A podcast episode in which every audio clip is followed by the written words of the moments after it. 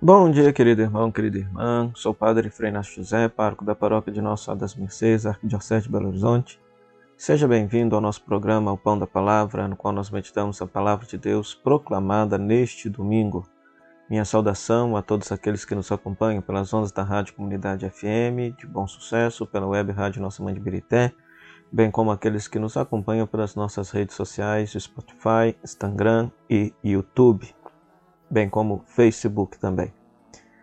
Hoje nós estamos celebrando o 29 domingo do tempo comum. Nós temos como leituras Isaías capítulo 53, verso 10 a 11, o Salmo 32, Hebreus capítulo 4, versículo 14 a 16, Marcos capítulo 10, versículo 35 a 45. Isaías 53, 10, 11 é, é um trecho do quarto cântico do servo sofredor. E esses versículos acentuam mais o cumprimento da vontade divina no sofrimento do servo e a vontade do servo de dar a sua vida em expiação. Uma expressão forte que aparece no texto é o Senhor quis macerá-lo essa expressão caracteriza a ação de Deus indica um amor forte e determinado, isto é, o amor de Deus por seu povo, sua vontade de atuar a salvação por meio do sofrimento do servo. A isso corresponde a ação do servo, que, exaltado por sua obediência, pode justificar a muitos, tornando-se assim o início de um povo novo. Conforme o mesmo texto diz, verá sua descendência. E é claro que aqui nós temos uma compreensão neotestamentária deste texto. Originalmente, esse servo pode simbolizar, simboliza, representa o povo de Israel exilado na Babilônia, mas numa chave cristã, este servo personifica a própria pessoa do Cristo, conforme a gente vai ver, por exemplo, no Evangelho de hoje, Marcos capítulo 10, versículo 35 a 45, que nos mostra é, Tiago e João, filhos de Zebedeu, perguntando a Jesus, pedindo a Jesus um para estar à direita e outro à esquerda, e Jesus os censura, dizendo que não sabem o que estão pedindo. E o pior de tudo é que os outros dez discípulos, ao ouvirem isso, se indignaram com Tiago e João. Então Jesus chamou todos e disse e ensinou que se os chefes do mundo tiranizam as pessoas, entre os discípulos não pode ser assim. Quem quiser ser grande, seja o vosso servo, e quem quiser ser primeiro, seja o escravo de todos. E aí vem a frase lapidar: porque o filho do homem não veio para ser servido, mas para servir e dar a sua vida em resgate de muitos. Ora, renunciar às riquezas significa ter aquela disponibilidade para a cruz, demonstrada por Jesus. Mas os discípulos o seguiam nesse caminho com espanto e temor. Os discípulos custavam entender que Jesus estava disposto a dar a vida. Sob esse enfoque, o pedido dos filhos de Zebedeu e a indignação dos outros não são mais do que um sinal da incompreensão da realidade de Jesus. Ou seja, os discípulos custam entender quem é Jesus, que tipo de Messias é Jesus. Ainda não compreendem que seguir a Jesus significa estar disposto a não falar, mas a viver, a beber o seu cálice. O caminho para chegar a isso não é o do poder, não é o da tirania, das armas, da violência, mas o caminho do serviço até o dom da própria vida. E esta foi a via escolhida por Jesus.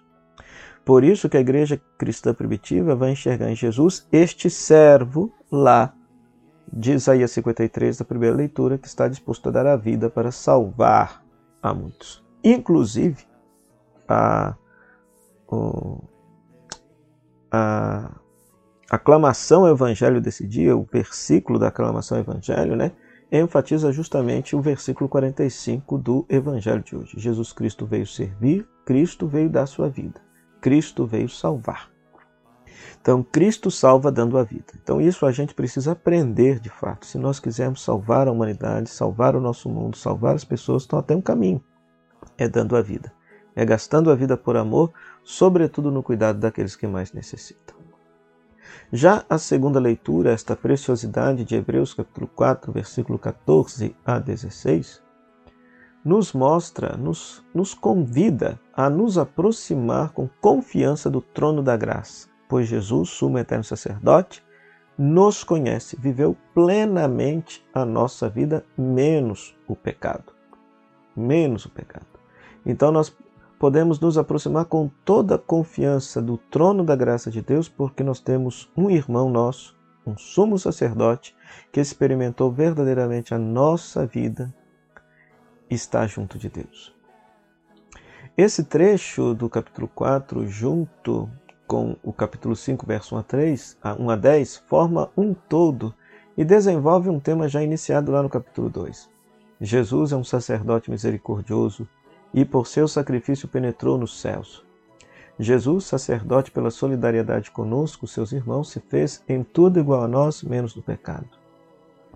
Essa solidariedade não foi interrompida pela ascensão dele aos céus, e podemos continuar a ele e por ele ir ao Pai. Para os destinatários desta carta, desse texto, desta meditação, então, longe do Templo de Jerusalém, esta palavra era confortadora, porque esse texto foi originalmente escrito para pessoas que estavam com saudade do Templo de Jerusalém, que foi destruído nos anos 70. E essa palavra é confortadora para eles, mas é confortadora também para nós. Por quê? Porque Jesus, ressuscitado e tendo subido ao céu, é o lugar do nosso encontro ao Pai. Porque nós temos um humano, Jesus, pleno, ressuscitado, e por ele nós temos acesso a Deus. Ele é igual em tudo a nós, menos no pecado. E essa é uma verdade fundamental para a vida cristã. Quando a gente se sentir abatido por nossa fraqueza ou pela tentação, a gente sempre pode dizer: assim também aconteceu com Jesus. Jesus sabe direitinho o que eu estou vivendo, Jesus sabe direitinho o que eu estou passando. E contemplando a Jesus, que é o guia para a nossa salvação, podemos recuperar a confiança na luta contra as dificuldades, os problemas e contra o mal. Por isso, queridos irmãos e irmãs, nesse 29 domingo do tempo comum, peçamos a Jesus a graça de aprender que é o único caminho que salva, resgata e transforma o mundo é o caminho da entrega da vida, como Jesus fez por nós, e que peçamos a Jesus também que possa desenvolver no nosso coração essa plena confiança, pois ele ressuscitado em Deus, é, ele se torna a via, o pontífice, a ponte entre nós, humanidade, e a própria divindade, o Pai do céu. Para isso, meus irmãos e irmãs, rezemos. Deus eterno e todo-poderoso, dai-nos a graça de estar sempre a vosso dispor e vos servir de todo o coração por nosso Senhor Jesus Cristo, vosso Filho, na unidade do Espírito Santo. Amém. O Senhor esteja convosco, Ele está no meio de nós. Que a bênção de Deus Todo-Poderoso, Ele que é Pai, Filho e Espírito Santo, desça sobre vocês e sobre sua família e permaneça para sempre. Amém.